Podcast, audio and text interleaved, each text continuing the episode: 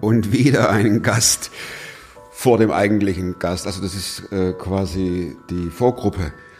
Schaf, die Vorgruppe. Thema heute ist äh, verlorenes Schaf tatsächlich. Und wenn Kinder in so einen Kindergottesdienst gehen, dann ist das meistens die erste Geschichte, die sie hören hier vom verlorenen Schaf. Äh, wobei das eigentlich, also es ist eine tolle Geschichte. Das hat keine, keinen Bock mehr auf die Truppe und es ist jetzt ist dem Schaf zu langweilig und es will was anderes machen. Und ah, sagt, komm Jungs, macht was ihr wollt, ich gehe jetzt. Und es stillt sich davon und die Herde läuft weiter und das Schaf denkt, endlich frei. Und es haut ab. Und keiner checkt's. Nicht mal der Hirte. Die kommen abends heim ins Gatter und der äh, Hirte zählt wie immer seine Schäfchen und es fehlt eines, eben dieses, das meinte, es hätte, es müsste abhauen, die große weite Welt erleben und so weiter. Und der Hirte macht sich auf den Weg und sucht es. Und das Schaf äh, unterwegs checkt, oh Schande, was habe ich gemacht? Es ist gar nicht so, wie ich mir das meinen Gedanken vorgestellt habe, nicht so cool überhaupt, und es ist gefährlich. Und das Schaf will eigentlich zurück, aber hat ein Problem, nämlich, es kennt den Weg nicht. Es weiß nicht, wohin es gehen muss und im Prinzip kriegt's Panik. Aber da hört das Schäfchen die Stimme des Hirten und das ist das Geniale. Der Hirte ist sich nicht zu schade, ähm, sein verlorenes Schaf zu suchen. So, so, die Story. Aber die hört hier nicht auf, sondern ähm, Jesus, er ist der gute Hirte, nimmt das Schaf auf seine Schultern und läuft wieder heim. Und dann, Jesus macht eine Riesenfete und sagt, freut euch mit mir, hey, das Schaf ist da. Die Story ist nicht nur Kindergottesdienst geeignet, sondern betrifft unser Leben. Und mein jetziger Gast erzählt davon, wie er als verlorenes Schaf von Jesus gesucht wurde und gefunden wurde und nach Hause gebracht und eine Riesenfete gefeiert wurde. Es ist eine zu Herzen gehende Geschichte, eine Übertragung eins zu eins von der Geschichte aus dem Neuen Testament hin in unsere Gegenwart. Klar bin ich einer, der gescheitert ist. Ich weiß nicht mal, was da läuft und was es ist. Ich bin in der Hinsicht im Moment ein bisschen privilegiert. Der Podcast mit Thomas Mayer. Natürlich denkst du dir dann erstmal, ja gut, der hat auch keine Ahnung. Oder was weiß ich. Studiert noch Medizin. Ja. Leidet Das hat er im Bett, hat er eigentlich einen Hund draufgeschlagen. Egal wie abgedreht das war. Ich habe natürlich bei Wikipedia geguckt, wer du bist und was du gemacht hast. Und da steht Filmografie, Alfred Biolek, 20 Folgen. Ja, kann gut sein. Harald Schmidt. Also ich liebe, ich kenne ja, Ich könnte jetzt Geschichten ja, erzählen, ja, aber. wollte gerade sagen, aber ich, ich mag ihn total. Dirk Bach Show, Ja, klar. 40 ja. Folgen? Ja, drei Jahre haben wir es gedreht, ja. Mhm. Und dann hast du den Adolf Grimme Preis. Den, den Grimme-Preis haben wir aber als ganzes Team bekommen. Also ich schreibe auch immer, ähm, eine Sendung unter meiner Regie hat den Grimme-Preis bekommen. Ja, aber das war schon. Gerade kommt auf Apple, the, the, the Morning Show. Kennst du die? Ich kenne sie nicht, aber ich habe davon gehört. Ja, ja. mhm. Und da sieht man den Regisseur, wie er in dem Studio rumturnt, schweißnass ist manchmal und ruft dann on, off, on, off die Kamera. Was macht ein Regisseur? Die Rolle des Regisseurs ist so ein bisschen zu vergleichen wie der Dirigent von einem Orchester. Du musst einfach dafür sorgen, dass dieses ganze Miteinander gut funktioniert. Du musst gar nicht selber eins dieser Instrumente wirklich spielen können. Das ist auch oft falsch. Also manchmal, wenn du Schauspielern was sagst und die haben nicht viel Erfahrung, dann sagen die vielleicht auch mal, ja, du mach doch mal vor. das selber. Weil er sagt, das wird auch ein erster Geiger zu seinem Dirigenten niemals sagen. Weil der Dirigent kann dem Geiger hundertmal sagen, mach das ein bisschen langsamer oder smoother und so. Der Geiger wird nicht sagen, spiel doch mal, spiel mir das mal vor oder so. Also du bist eher so in so einer Koordinationsrolle. Ist eine sehr vielfältige Multitasking-Aufgabe, die so ein Regisseur hat. Und für mich der beste Job. Also ganz ehrlich, ähm, ganz ehrlich, Martin, wenn ich das so höre oder auch dann im Fernsehen sehe, ich glaube, ich werde Herzinfarkt gefährdet. Ich, ich habe einen Herzinfarkt gehabt, äh, nachdem ich fertig war mit allem. Also ich habe schon mal meinen Puls gemessen bei so großen Live-Shows. Also wir haben ja schon auch teilweise dann Shows mit 12, 16 Kameras gemacht, so Abschlussveranstaltung vom Deutschen Kirchentag. Da bist du in einem Stadion mit, mit 16 Kameras zugange und so weiter. Da hast du schon erhöhten Puls und so, das ist schon klar und ist natürlich auch eine große Verantwortung. Also je nachdem, wo du arbeitest, ähm, soll man sich auch gar nicht so unbedingt vertun. Manche sagen, sagen ja so, oh, die Medienleute, weißt du, die sind immer am Kiffen und am Saufen, Medien halt und so. Äh, du lernst da extreme Disziplin. Jede Minute, die du da verplemperst, ist extrem teuer. Teuer. Eine Live-Sendung geht um los und wenn du da mal zehn Minuten zu spät bist, das geht nicht. Du kannst ja nicht sagen, Tagesschau kommt heute mal ein bisschen später oder so. Das heißt, du lernst schon eine enorme Disziplin und der Druck ist auch extrem. Ähm, ich habe ja dann sehr lange als Freier gearbeitet. Ich war eine kurze Zeit mal beim Westdeutschen Rundfunk angestellt am Anfang, als ich da meine Ausbildung gemacht habe. Habe dann aber gekündigt, weil mir das zu langweilig war da so im öffentlich-rechtlichen. Und bei RTL und Co., das ist schon ein Hire and Fire. Also ich weiß, werde es nie vergessen, meine erste Show, die ich gemacht habe, die war einen freien Produzenten. Da kam ich noch so als großer WDR-Regisseur in die freie Produktion und da war das Studio mit so, in so Grüntönen ausgeleuchtet. Und ich kam noch morgens hin und sagte, das Grüne sieht unmöglich aus. Das muss alles blau sein. Blau ist die Fernsehfarbe und so. Und dann fingen die an, das zu ändern. Dann kam dieser Produzent und sagte, was machst du da? Ich sag, ja, das Grün, das sieht ja schlecht aus. Und er sagt, nein, das bleibt grün. Ich bin hier der Produzent. Ich sag, sorry, ich mache hier Regie und so. Der sagte, pass auf, vielen Dank dann. Ich rufe den Thomas an. Also, Danke fürs Gespräch. Danke fürs Gespräch und so. Und dann habe ich, äh, nee, nee, sag ich, gut, machen wir grün, gar kein Problem. Also das bedeutet, du bist da schon unter einem großen Druck und ähm, äh, ein Hire and Fire, das ist da schon gang und gäbe. Deshalb sage ich mal, Herzinfarkt ja, aber wenn es dir auch wirklich Spaß macht, und das war schon auch mein Mhm. Ding. Ich habe in der ersten Sekunde, wo ich beim Film angefangen habe als Kaffeekocher, wusste ich, das ist mein Das Ding. ist dein Ding. Und wenn es dann Spaß macht, dann kannst du auch mit dem Stress anders umgehen. Hire and Fire, den Leuten sagen on, off, on, off. Ja. Ich könnte die ganze Zeit jetzt darüber reden, mich interessiert es auch. Will aber auch über on und off im Glauben sprechen, wer Jesus ist. Ähm, Wie fing bei dir der Glaube an? Waren das so, bist du im Kinderwagen in die Gemeinde gefahren worden? Ja, oder? ich bin Tatsächlich? im Kinderwagen in die Gemeinde gefahren worden. Ich komme, also ich bin jetzt 60, das heißt, dann, dann war das so 1960 oder sowas irgendwie vielleicht, ne, oder 1,62. Da kann ich mich sogar noch dran erinnern. Also nicht mehr ganz an die Perspektive, aber ich weiß noch, wie ich als Kind in Duisburg in der Gemeinde, in der freikirchlichen Gemeinde, wo meine Eltern waren, unter den Bänken hergekrabbelt bin im Gottesdienst. Da kann ich mich wirklich noch dran erinnern. Nein, aber ähm, äh, Mitte der 70er. Das war, da war ich vielleicht 14, 15. Da haben meine Eltern äh, in Essen im Ruhrgebiet, also gar nicht so weit weg hier von dir, äh, eine Gemeinde gegründet. Ganz klein, so ein Klassiker. Im Wohnzimmer hat man sich getroffen mit 15, 16 Leuten, kann mich aber schon noch erinnern.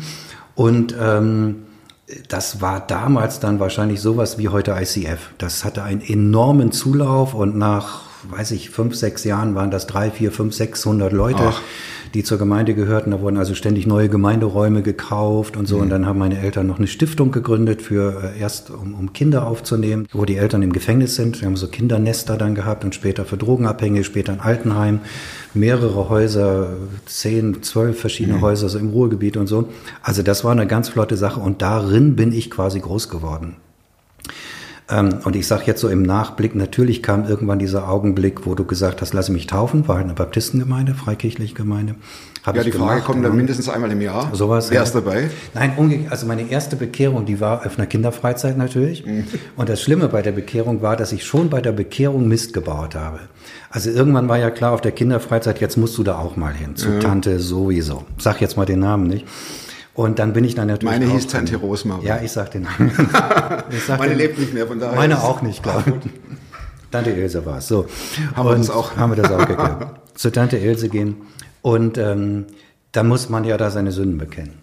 Und ich war so ein schrecklich lieber Junge. Und natürlich, und ich saß da hochnot und dachte, was erzählst denn du jetzt?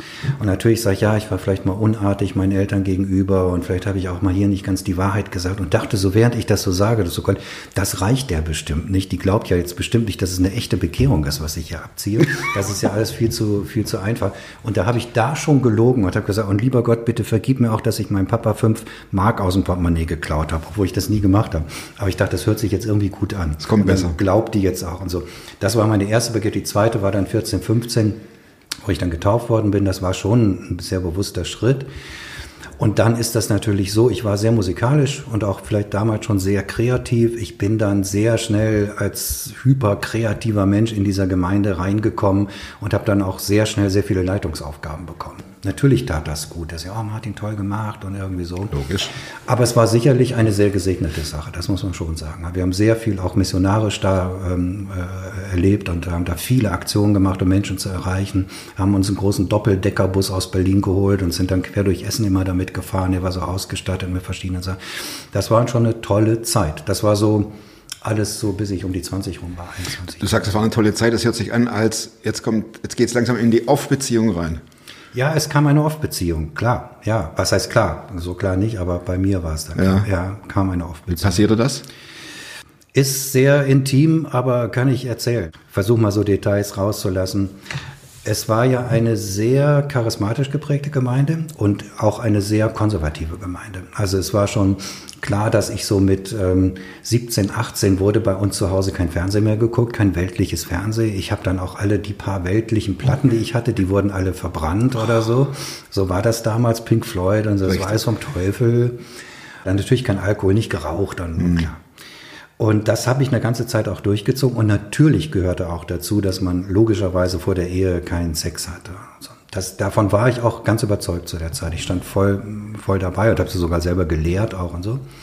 Und dann war das natürlich so, dass man dann ein Mädel kennenlernte und wenn man die dann kennenlernte und wenn es ernster wurde, dann hat man natürlich geheiratet. Und so war das auch bei mir. Ich habe dann mich klassisch verlobt, das hatte alles, war alles so, wie es sein sollte. Und dann kam eine Woche vor der Hochzeit kam raus, dass etwas passiert war, worauf ich jetzt nicht so doll eingehen will, aber es war klar, ich kann die auf keinen Fall heiraten, diese Frau. Das war ganz klar. Und bin dann zu meinen Eltern, die ja da Gemeindeleitung waren, hingegangen und habe gesagt, hört mal, das war, wird der größte Fehler meines Lebens sein, das ähm, kann ich nicht machen. Wir sagen die Hochzeit ab. Und äh, so sehr ich meine Eltern schätze, bis heute sind beide schon gestorben, vor ein paar Jahren, ähm, fand ich, war das ein großer Fehler, ähm, dass sie dann gesagt haben, äh, ja, aber Junge, da kommen 300 Leute zu dieser Hochzeit, die können wir jetzt nicht einfach absagen. Wie sieht das aus? Komm, das ziehen wir durch. Und das, was da auch immer ist, bekommt man alles mit Seelsorge bestimmt auf den Griff. Und dann habe ich nun geheiratet. Und die Ehe war vom ersten Tag an verkorkst. Die, die fand eigentlich gar nicht statt. Und ähm, das war schon schlimm. Und ich habe dann, glaube ich, weiß es nicht mehr genau, ich war 223, zwei, drei Jahre lang eine klassische, nennen wir es mal eine Scheinehe geführt. Für die Gemeinde, man hat so nebeneinander hergelebt mit dieser damaligen Frau, quasi wie in einer Wohngemeinschaft. Da, da lief nichts mehr, da war nichts mehr, das war auch nicht zu reparieren. Und dann wurde mir quasi äh, na, so nach, nach dieser Zeit, nach zwei, drei Jahren klar, das, das ist jetzt dein Leben oder was als junger Mann. Und bin dann nochmal zu meinen Eltern gegangen. Und Ihr hattet auch äh, keine Bemühung, die Ehe zu retten oder kurz. aufzubauen? Wir waren Oder? bei verschiedensten Seelsorgern, das hat alles nichts Richtiges genützt. So, ne? Und deshalb bin ich dann zu, ähm, ja, wir sind sogar ins Ausland gefahren, zu, zu ber- berühmten, kann wir jetzt auch die Namen nicht nennen, aber berühmten Seelsorgern, die da so Stars sind zu dieser Zeit waren. Aber das hat alles nicht wirklich was genützt. Und, ähm, dann habe ich gesagt, äh, dann lasse ich mich scheiden. Und, und da haben auch meine Eltern wiederum gesagt, aber Junge, das können wir, du als Pastorensohn und Gemeindeleitersohn und geschieden, das oh, und so. Wir, wir können dir ein Haus kaufen, dann kannst du da oben einziehen und deine Frau kann ja unten einziehen und dann habt ihr immer noch eine Adresse. Hauptsache das Schein, Ja, ja. das war schon schlimm. Äh, Wenn, wobei ich sonst über diese Gemeinde und auch über die Gemeindeleitung meiner Eltern da gar nichts Schlimmes sagen kann. Aber das waren, glaube ich, schon Fehlentscheidungen zu der Zeit. Und äh, ja, dann, dann war mir klar, äh, das, das ist jetzt äh, quasi Zölibat, was du hier machst, oder? Du wirst hier nie mehr wieder rauskommen. Du bist jetzt 25 Jahre, du kannst dich nicht scheiden lassen. Das heißt, eine neue Frau oder eine andere Beziehung kommt gar nicht in Frage. Äh, so, das war jetzt dein Leben. Und du hast dann natürlich schon auch als junger Kerl Hormone und das alles und so. Und dann ist es nun mal passiert, das hätte nicht passieren dürfen sollen, aber es ist nun mal passiert, wie David und manchen anderen auch, dass ich eine klassische Affäre angefangen habe. Und ich habe, was eigentlich niemand weiß, außer du jetzt und vielleicht ein paar ganz wenige Eingeweihte, äh, damals äh, gelitten und gekämpft wie ein Hund, weil ich genau wusste natürlich, ich mache hier einen Fehler, das ist Sünde. Ich war zwar gar nicht richtig verheiratet in meinem Sinne jetzt, aber trotzdem war es natürlich eine Sünde. Ich war ein verheirateter Mann. Und ich weiß nicht, wie viele Nächte und Fights ich mit äh, Gott durchgefochten habe deswegen. Und äh, aber gesagt habe, ich, ich komme hier jetzt so nicht raus, so einfach. Ähm, ich kann aber auch umgekehrt, also aus dieser Affäre komme ich nicht so einfach raus. Ich kann aber auch nicht umgekehrt jetzt einfach aus der Gemeinde raus. Ähm, weil ich hatte so, ich war so stark auch in dieser ganzen Organisation. Ich hatte so viele Gruppen zu leiten und das alles. Wenn ich da einfach weggegangen wäre, da wäre ganz viel zusammengebrochen. Also habe ich versucht, ein bisschen naiv für meine Zeit damals, ähm, mit Gott so einen Kompromiss zu machen, dass ich sage, okay, ich ziehe mich zumindest aktiv zurück. Also ich, ich stehe nicht mehr vorne, ich leite keinen Lobpreis mehr, ich bete mit niemandem mehr, ich segne niemanden mehr. Ich gucke nur noch, dass die ganze Organisation dieser ganzen 20 Gruppen irgendwie noch läuft und ziehe mich da so langsam raus und bilde mal Nachwuchs ran. Dann, dann ist es vielleicht nicht ganz so schlimm. Wie alt warst du da? 24, 25, um den Dreh. So, ne? Das war sehr geheim, keiner wusste das. Und dann habe ich das beendet äh, nach einer Zeit, nach einem guten Jahr vielleicht.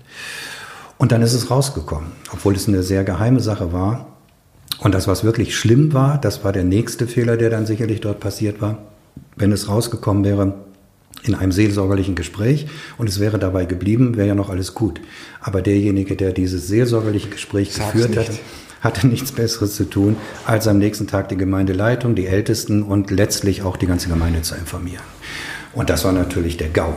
Mein, meine Eltern, ich werde den, den Anruf nie vergessen. Und ähm, als der dann, mein Vater dann sagte, Junge, wir haben da was gehört und so, da habe ich dann zuerst noch gesagt, das kann nicht sein. Und dann blieb aber nicht viel übrig. Ich sage, ja, so war das und so.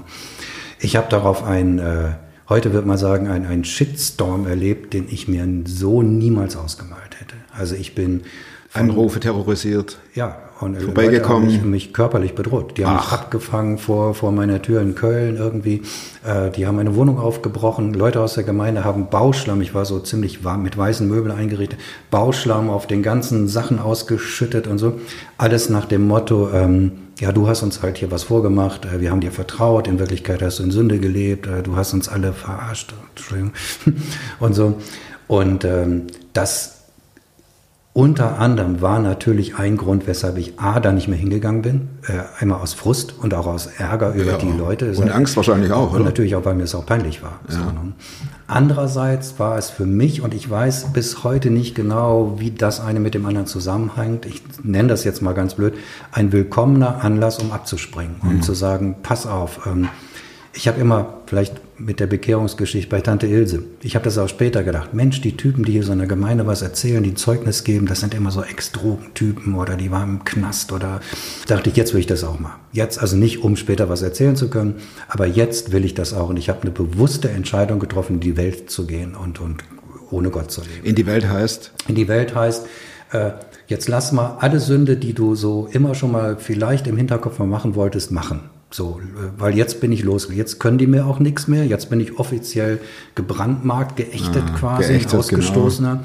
Jetzt wollen wir das immer auch, jetzt wollen wir das ausnutzen. Also das, ich glaube, das allererste, was ich gemacht habe, war mir eine Schachtel Marlboro zu kaufen, um mal zu, zu, zu sehen, wie das mit dem Rauchen ist. Habe dann knapp 20 Jahre lang geraucht. Ähm, die Flasche Whisky weiß ich nicht mehr genau, aber ich weiß meine erste Dose Bier noch, die ich dann damals getrunken habe. Es folgten viele dann. Und die erste Frau, mit der ich dann zusammen war. Es folgten viele. Ich habe dann ähm, in den 17, 18 Jahren, die ich dann, wie man das so nennt, weg vom christlichen Fenster war, ähm, die bestimmt Off-Beziehung. on-off 30, 35 Beziehungen gehabt.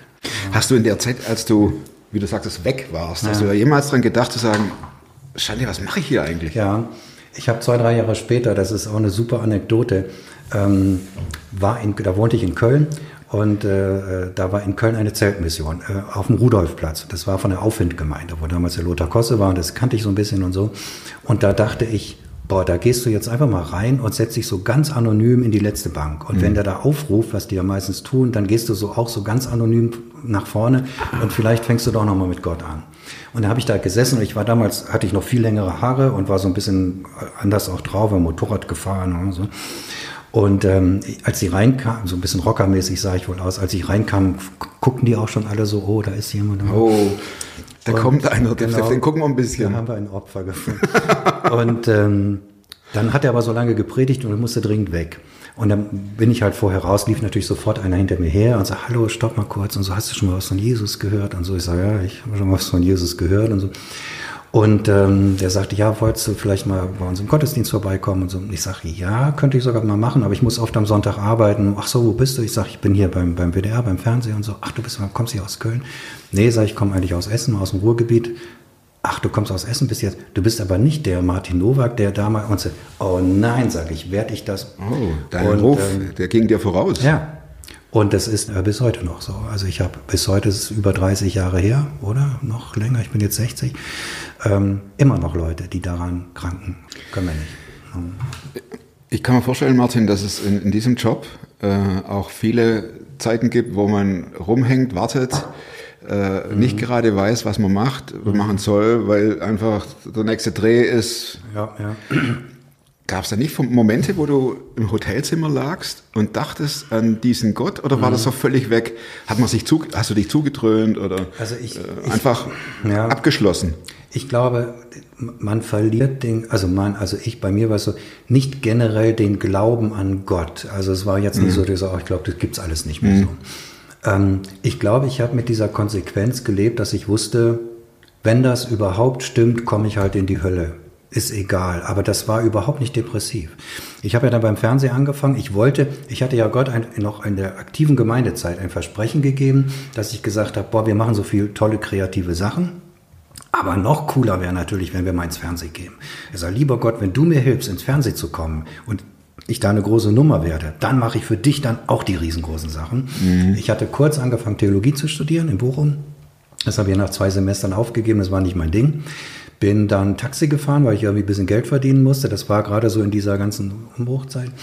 Und da st- stieg jemand in mein Taxi ein. Ich bin immer so als Aushilfsfahrer gefahren. Und der steigt so ein und sagt, hallo Dieter. Und so, ach, du bist gar nicht der Dieter. Ne, sagt, ich bin der Martin. Und so, ach, dann hast du das Auto vom, dann ist der Dieter wieder drehen. Und ich sage, Dieter dreht, was und so? Und es war ein Filmemacher aus dem Ruhrgebiet. Und darüber habe ich einen Kontakt zur Filmszene im Ruhrgebiet bekommen und habe, äh, wie ich das vorhin sagte, erster Tag, mein erster Job war Kaffeekocher an einem Filmset für so ZDF-Fernsehspielproduktion. Und ich wusste am ersten Tag schon, das ist meine Welt. Das ist deine Welt.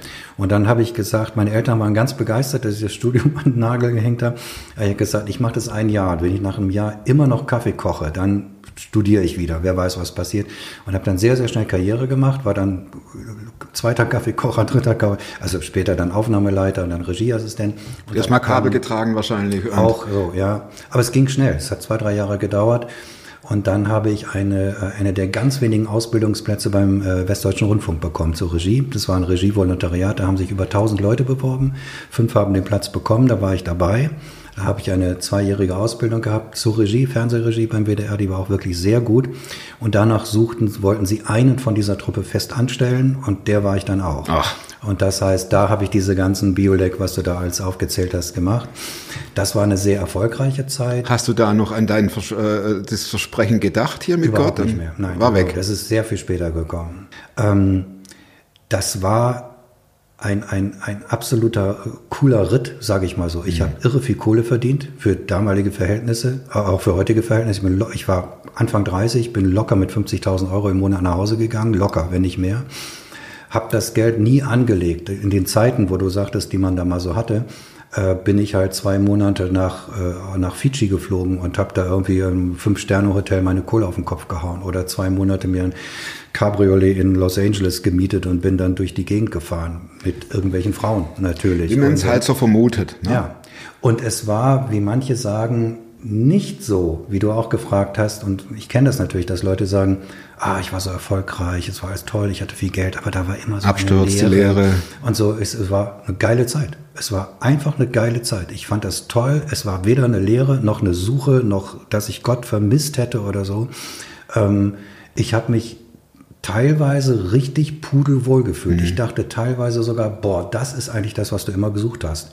Tolles Leben, ohne Schwierigkeiten. Ich hatte, ich habe auch die, ich, ich meine, gut, ich bin sicherlich begabt äh, und auch sehr fleißig und das alles, aber die Karriere ging klack, klack, klack, klack, klack. Ich habe jedes, jede Produktion war immer größer, wo ich angefragt wurde. Willst du jetzt das und das, nächst größere schon. Das Geld floss in Strömen, null Probleme mit Kohle. Ich weiß noch, dass ich mal in, in noch als ganz junger Mann in, hatte ich so eine kleine Filiale in der Deutschen Bank wollte mir irgendwas kaufen, wollte 1000 Euro oder Mark waren es damals abheben. Bin so auf Rollerblades da reingerollt zu dem Schalter, ich wollte gerne mal 1000 Euro abheben. Und da sagt die, wenn du so aussiehst, so gucken sie ja schon noch mal ein bisschen extra auf, auf den Kontostand und so, guckt sie so und guckt mich nochmal an und sagt, Herr Nowak, Sie wissen aber schon, dass Sie da einen hohen Saldo auf Ihrem Girokonto haben und so. Ich sag, ja, keine Ahnung, ich habe ja schon lange nicht mehr drauf geguckt. Was sind gerade drauf? Ja, da sind jetzt 250.000 Euro drauf. Ja, so ich das super. Dann können Sie mir die 1000 Euro noch mal eben schnell geben und so. Und das heißt, ich hatte, mir ging es extrem gut in der Zeit. So, ne? Und ähm, das habe ich auch dann so bis vor 16 Jahren komplett gelebt. Und wie kam es zum Switch? Und der kam auch, anders als man das vielleicht so denkt, der kam komplett unvermittelt. Unvermittelt. Also ich hatte keine Not. Ich, das Einzige, was war, ich wohnte ganz hier bei dir in der Nähe. Ich weiß gar nicht, ob man das sagen darf. Das ist egal. Ganz hier bei dir in der Nähe. Ganz hier bei dir in der Nähe, in einem äh, ganz großen Haus, ähm, äh, in so einer alten Wassermühle, 200, 300 Quadratmeter Haus und so. Und das war mir aber alles zu, zu viel und zu langweilig und so. Und ich bin, wollte da raus. Es war aber jetzt nicht so, ich will ein neues Leben anfangen oder so.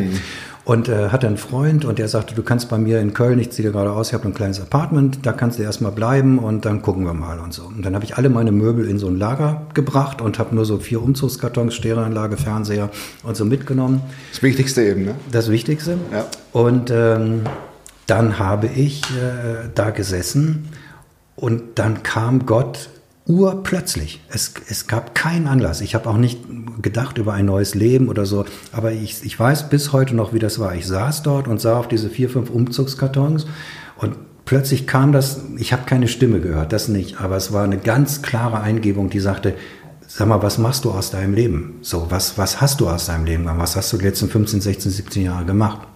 Und da kam das auf einmal alles hoch. Und da kam auch dieses Versprechen. Da kam dieses, du hast mir mal versprochen, du willst was für mich machen, wenn du beim Fernsehen erfolgreich wirst. Erst zu diesem Ja, Zeitpunkt zu wieder. diesem Zeitpunkt. Und was hast du gemacht? Nix. Du hast bunte Bilder durch die Luft flattern lassen, die alle völlig unsinnig waren und so weiter. Ich bin, um das abzukürzen, äh, dermaßen zusammengebrochen, wie ich das vorher auch emotional und man man das auch kaum erzählen kann, äh, noch nie erlebt habe. Im Film würde ich das zu überkitschig äh, inszeniert finden. Ich habe dann wirklich mich auf den Boden geschmissen wie so ein Priester, habe da mit ausgebreiteten Armen, nicht durchgängig, aber drei Tage lang gelegen vor Gott und gesagt, werde ich,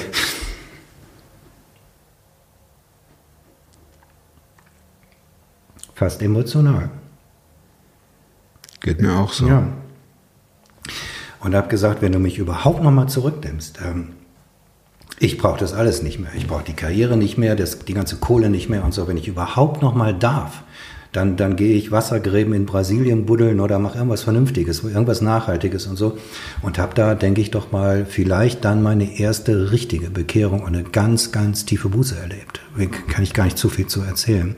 Habe mir dann zwei, drei Tage später eine Bibel gekauft und ähm, das war, glaube ich, der, der größte Einschnitt. Ähm, dumm war, dass ich danach natürlich auch äh, gerne wieder Gemeinschaft haben wollte. Habe dann eine Gemeinde, eine freikirchliche Gemeinde in Köln angerufen, meine Eltern sehr verbunden waren und habe gesagt, das und das ist passiert, also meine Bekehrung jetzt, wenn man das so nennen will, ist ein klassischer Begriff, weil Leute sagen Bekehrung, aber ich glaube, Umkehr. weiß Umkehr. Ähm, äh, ich bin ja ausgeschlossen, aber ich bin ja nun mal getauft und so. Kann man mich wieder einschließen oder wie funktioniert das und so?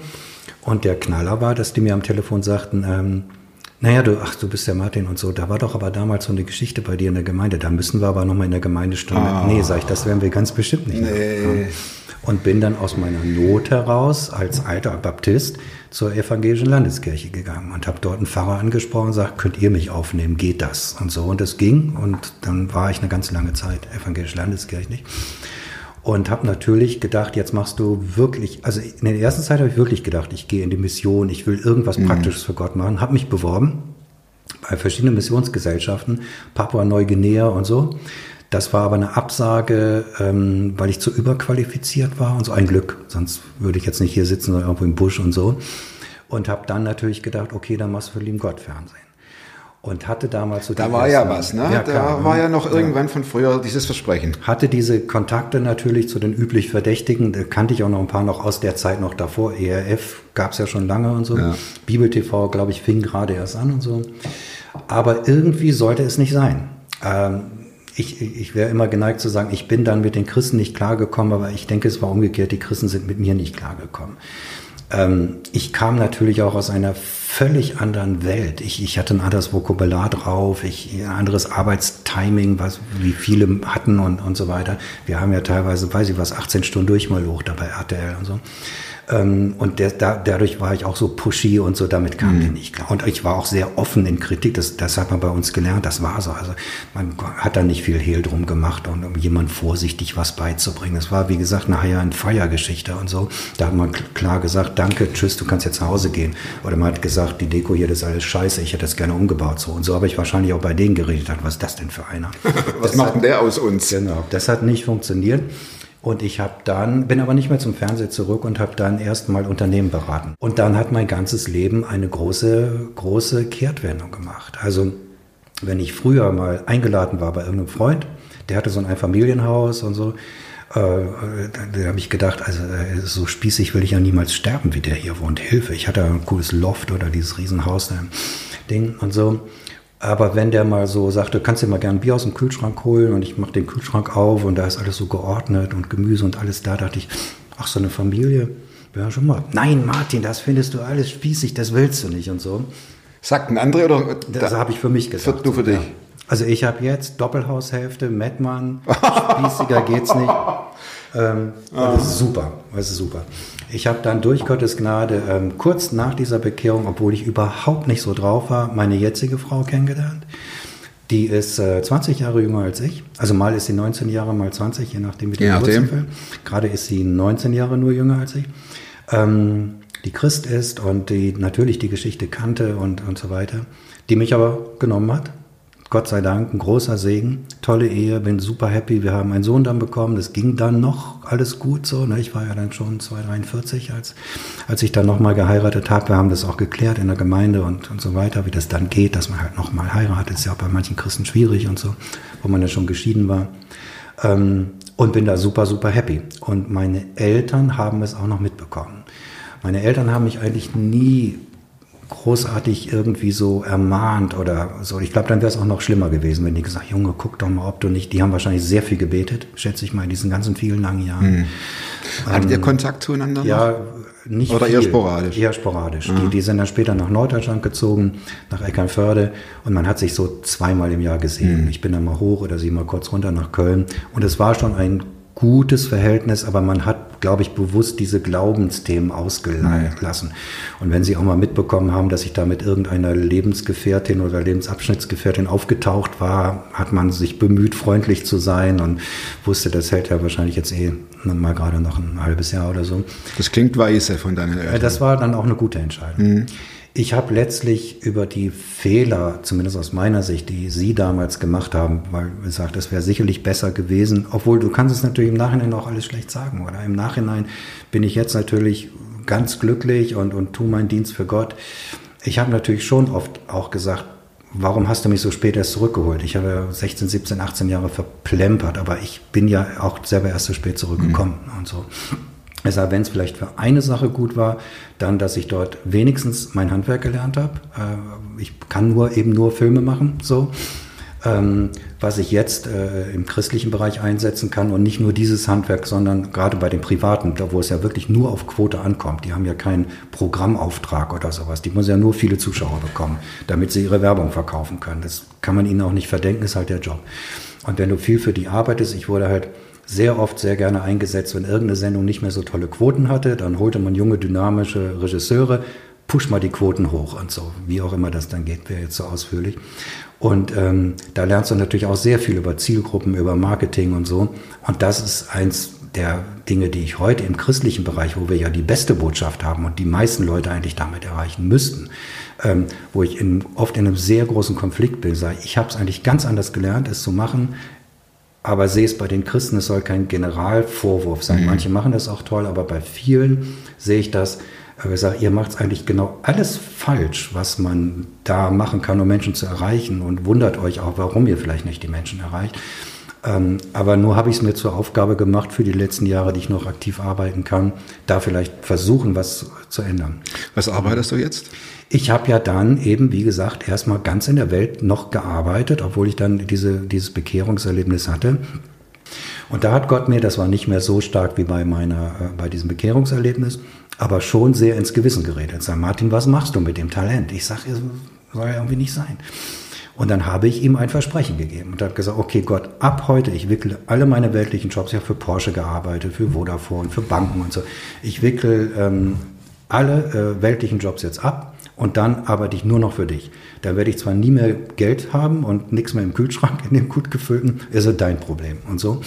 Und habe dieses wirklich ein Gelübde abgegeben. Ich nenne das so, ich, Ich sage, ich mache dann christliche Produktion oder zumindest mindestens nur ethisch wertvolle Produktion. Also ich könnte auch für Brot für die Welt arbeiten, auch wenn es nicht direkt eine christliche Message hätte, aber eben nicht mehr für die Deutsche Bank oder, oder so. Das heißt, ich habe dann eine kleine Firma gegründet. Ich wollte nichts Großes mehr, genug große Sachen gemacht. Habe dann auch ein paar Sachen gelernt, selber zu machen. Als Regisseur musst du ja immer nur, hast ja deine Leute, Genau. immer mal da. Ich sage, so, aus Kostengründen, so schwer kann das jetzt auch nicht sein, wenn du jetzt mal selber schneidest. Also wie geht das hier? Aha, guck mal, da kann man dann, so machen die das immer, meine Cutter und so. Und äh, habe natürlich schon ein Team von Leuten, die ich mir je nach Produktion auch zusammensuche, Kameraleute oder mal mehr, mal weniger, aber auch mache auch Sachen ganz selber. Ganz eine gute Kamera irgendwann gekauft. Aber wirklich auch so. Und dann gesagt, ah, guck mal, so, da, ah, guck mal, hier, so wird die dunkler, aha, verstehe und so. Ich glaube, inzwischen kann ich es gut, obwohl für sehr komplizierte Sachen habe ich dann schon auch noch bessere Profis. Und das ist natürlich ein Riesenunterschied, ob ich, sagen wir mal, gerade zum Beispiel für Open Doors, habe ich jetzt gerade noch was fertig gemacht, einen äh, verfolgten Christen habe, der dort aus seinem Leben erzählt und, und was er alles erlitten hat und, und so. Und du hast das fertig geschnitten als Zeugnis, dann geht da schon mehr in dir vor, als dass du so eine Folge Daily Soap fertig geschnitten Ganz klar. und das könnte ich auch heute nicht mehr. Also äh, selbst ich komm, bekomme jetzt nicht mehr so viel, aber in der ersten Zeit natürlich schon auch Anfragen, noch aus weltliche Anfragen und so. Aber das äh, reizt mich nicht und da könnte ich auch nicht dahinter. Hast du dir mal die, die Frage gestellt, wieso Jesus auf die Idee kommt, äh, den Novak noch einmal anzusprechen oder äh, Also ich sag mal, erstaunlicherweise ist, ist viel, hat es einen ganz bestimmten Prozess gebraucht. Das war nicht nur die Bekehrung, sondern witzigerweise, oder was heißt Witz, so witzig war es dann gar nicht. Direkt nach meiner Bekehrung ging es mir unheimlich schlecht. Und äh, bin danach kurzfristig mal in ein ganz tiefes Loch, weil ich auf, ich hatte in, äh, in ein Projekt alle meine Kohle investiert, weil ich so einem Investor vertraut hatte. Und der hat mich dann auch locker über den Tisch gezogen, wie sich das gehört, 5 Millionen Euro verloren und hatte wirklich äh, nichts mehr. Hatte, das war dann, und genau in der Zeit hatte ich mich, war auch meine Bekehrung, aber die hatte nichts damit zu tun. Es war nicht so, dass, dass ich sage, boah, jetzt habe ich so viel Geld verloren. Jetzt brauche ich so, Jesus das, wieder. Nee, nee, gar nicht. Das kam sogar, das kam kurz danach, wo ich sage, ey, jetzt wo ich Jesus habe, geht das Pech auf einmal los. Was ist denn jetzt? Geht jetzt? Ah, ja. Und ähm, wie, wie auch immer, was auch immer an schlechten Nachrichten dann kam. Ich musste eine Zeit lang damit kämpfen, auch das Geld wieder zurückzukriegen und alles Mögliche. Habe eine Zeit lang von, äh, ich weiß noch, dass ich mir dann, dass ich eine Zeit lang so wenig Geld hatte, dass ich äh, so von äh, Reis und, und Pfirsichen aus dem Aldi gelebt habe, äh, weil das so nahrhaft war und irgendwie so. Ähm, ich weiß aber noch, dass ich damals gesagt habe, Gott, lass das bitte zu und wenn es noch mehr werden soll, lass es bitte noch mehr zu, so wie Hiob. Weil ich muss schon im Rückblick sagen, diese Zeit beim Fernsehen mit diesem Erfolg und so, natürlich haben auch viele Leute gesagt, ah Martin, du bist ein toller Kerl und so, aber ich war auch, wenn man das hier so sagen darf, ein richtig arrogantes Arschloch. So und ähm, war schon auch sehr eingebildet auf das, was ich erreicht habe. Jetzt nicht vielleicht so, dass ich ständig so rumgelaufen bin, aber ich wusste schon, hey, das bin ich, ich bin cool und ich habe so viel Geld und ich muss da nicht nach 1000 Euro gucken, komm hier und so und hey, ich bin so erfolgreich und noch und der nächste Erfolg. Und wenn dann irgendwas war, ich habe sicherlich nicht Leute runtergebrüllt als Regisseur oder so. Aber ich weiß schon, dass ich meine Machtposition sehr ausgenutzt habe. Leute sehr verletzt habe, was mir überhaupt nichts ausgemacht hat zu der Zeit. Und ich glaube, der Prozess war extrem wichtig, dass Gott mich auch an solchen Sachen, auch mit Geld und so, einfach komplett zerbrochen. Heute brauche ich keinen Porsche. Ich habe alle Autos der Welt gefahren. Brauche ich eine schöne Familienkarre und äh, wunderbar. Und wie gesagt, die Doppelhaushälfte gemietet, nicht gekauft. Und so. Ich glaube, das war sehr, sehr wichtig irgendwie gewesen. Und deshalb äh, auf die Frage zurückzukommen, warum Jesus gerade mich. Ich denke schon, dass Gott mir äh, wirklich diese Gabe gegeben hat, dass er schon so einen ganz bestimmten Plan hat. Zehn Jahre will ich noch, so bis ich 70 bin, schaffe ich glaube ich noch, hoffentlich, muss mal gucken, wie Gott das so sieht, ähm, da noch einiges erreichen. ich habe noch zwei Fragen. Immer her damit. Ähm, Gibt es ein Buch, das du nicht nur einmal gelesen hast? Also du meinst außer der Bibel? Ja. Kann ja auch sein, du hast keins. Doch, ich habe eins, was ich äh, zweimal gelesen habe. Äh, äh, Werbungtitel ist kein, gar kein christliches Buch. Chronist, Chronist der Winde von Mankell. Habe ich, glaube ich, schon zweimal, dreimal gelesen. Ich bin aber sonst kein großer Leser. Ich habe gar keine Bücher zu Hause, nur Kindle. Mögen mich jetzt alle schlagen, die auf echte Bücher stehen. Aber immerhin auf dem Kindle habe ich schon ein Dann doch ein paar. paar Bücher, ja. Henning Mankel? Ja, Chronist der Winde. Exakt. Ja, super Buch. Kann ich empfehlen. Ist auch fast ein bisschen christliche Message drin. Ja. Ist aber auch ein trauriges Buch, muss man sagen. Okay. Muss man gut drauf sein, um das zu lesen. Letzte Frage. Mhm. Immer die gleiche Schlussfrage. Äh, Frage. Plakat. Ja. Angenommen, du hättest die Möglichkeit, ein Plakat zu bestücken mit deiner Aussage, steht an einer riesen Ausfallstraße. Was würde Martin Nowak draufschreiben? Für mich ist mein, mein, mein, mein Lieblingsspruch, der nicht nur so ein Bibelspruch ist, äh, ist aus dem Hebräerbrief, werfet euer Vertrauen nicht weg, welches eine große Belohnung hat, weil ich das, weil das für mich so wichtig war. In diesen ganzen Up and Downs immer wieder äh, äh, zu wissen, du kannst Gott aber vertrauen. Auch, auch in der Zeit, wo ich mich fallen gelassen gefühlt habe, kurz nach meiner Bekehrung, wo dieses kam mit diesen Hiobs-Geschichten, wo ich sage, was ist los auf einmal? Sagt, wirf dein Vertrauen nicht weg. Oder jetzt auch bei größeren Herausforderungen, wo ich sage, traust du dir das überhaupt zu? Größere Sachen zu drehen, zu einem Investor vielleicht jetzt nochmal zu gehen. Ich sage, früher haben wir Millionen akquiriert im weltlichen Bereich. Ist das jetzt vielleicht auch möglich? Wirf dein Vertrauen nicht weg und so. Es wird eine große Belohnung haben. Das wäre meine Kernaussage, die mich schon sehr, sehr lange begleitet. Strahlt auch, es lächelt auch das Schaf. Ist ja auch genial. Es ist echt, und da steht auch dieser Satz äh, in der Geschichte, der Himmel freut sich mit. Der Himmel jubelt über dieses verlorene Schaf, das wieder zurückgekommen ist. In diesem Sinne, Werdet super fromm. Bis zum nächsten Mal. Tschüss.